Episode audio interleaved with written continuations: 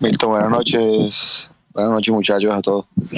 Milton, eh, una pregunta más que, más que cualquier tema del partido, porque creo que ya es repetitivo el tema de, los partidos que venimos viendo de Claudio. Eh, Milton, el próximo semestre hay, hay eh, intercambio de jugadores, o sea, claro. tema de fichaje o no?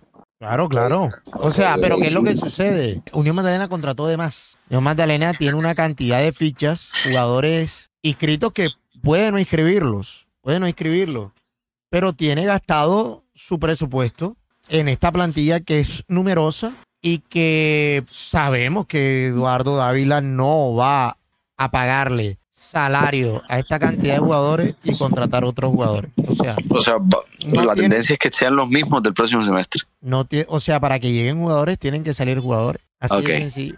O sea, este el Unión Magdalena no va a salir a contratar seis jugadores y mandar a los que tiene a que jueguen con la sub-20 o que a solo entrenen. Ya hay una cantidad de jugadores que el Unión Magdalena está pagando y que no ha jugado un, un solo minuto. Escobar, este, bueno, Canchano estaba lesionado, lo operaron. De los que han, de, que de los que han jugado, ¿no? De los que tienen contrato. Hay una cantidad de jugadores de la Unión Magdalena que tienen contrato y que no están aportando. Y yo no veo a aumentando esa situación. Y adicionalmente el problema es que los jugadores de la Unión Magdalena no tienen mercado. Sigue la situación. Sí, que hay, que hay espacio, hay espacio. Pero que la Unión Magdalena va a decir, como por ejemplo, yo discutía con mi señor padre, que no, que no hay plata. No, no hay plata porque la Unión Magdalena no quiere que haya plata, así de sencillo. Porque la Unión Magdalena tiene un ADN, la Unión Magdalena tiene una filosofía, tiene una política financiera que le ha permitido sobrevivir 17 años en la B, estar saneado financieramente, todo eso, pero es una filosofía restrictiva.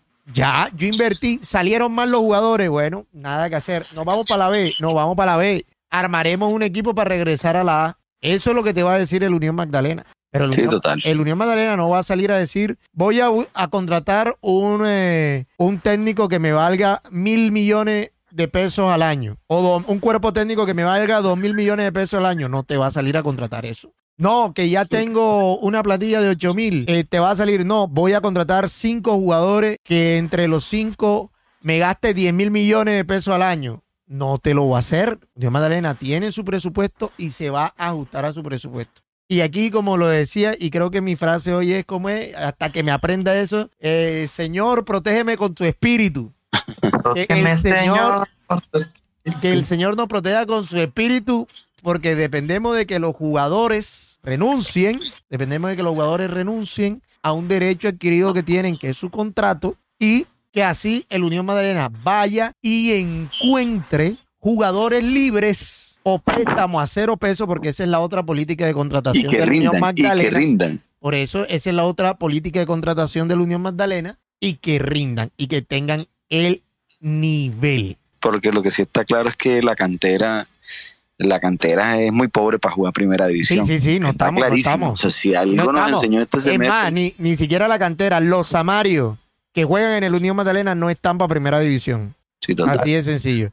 Me dice Martín Gómez que si este es el space donde estoy hablando desde la intención. No, no, todavía no. Algún día hablaré desde la intención. Estoy hablando desde la realidad, contando cómo yo veo que es el contexto del Unión Magdalena.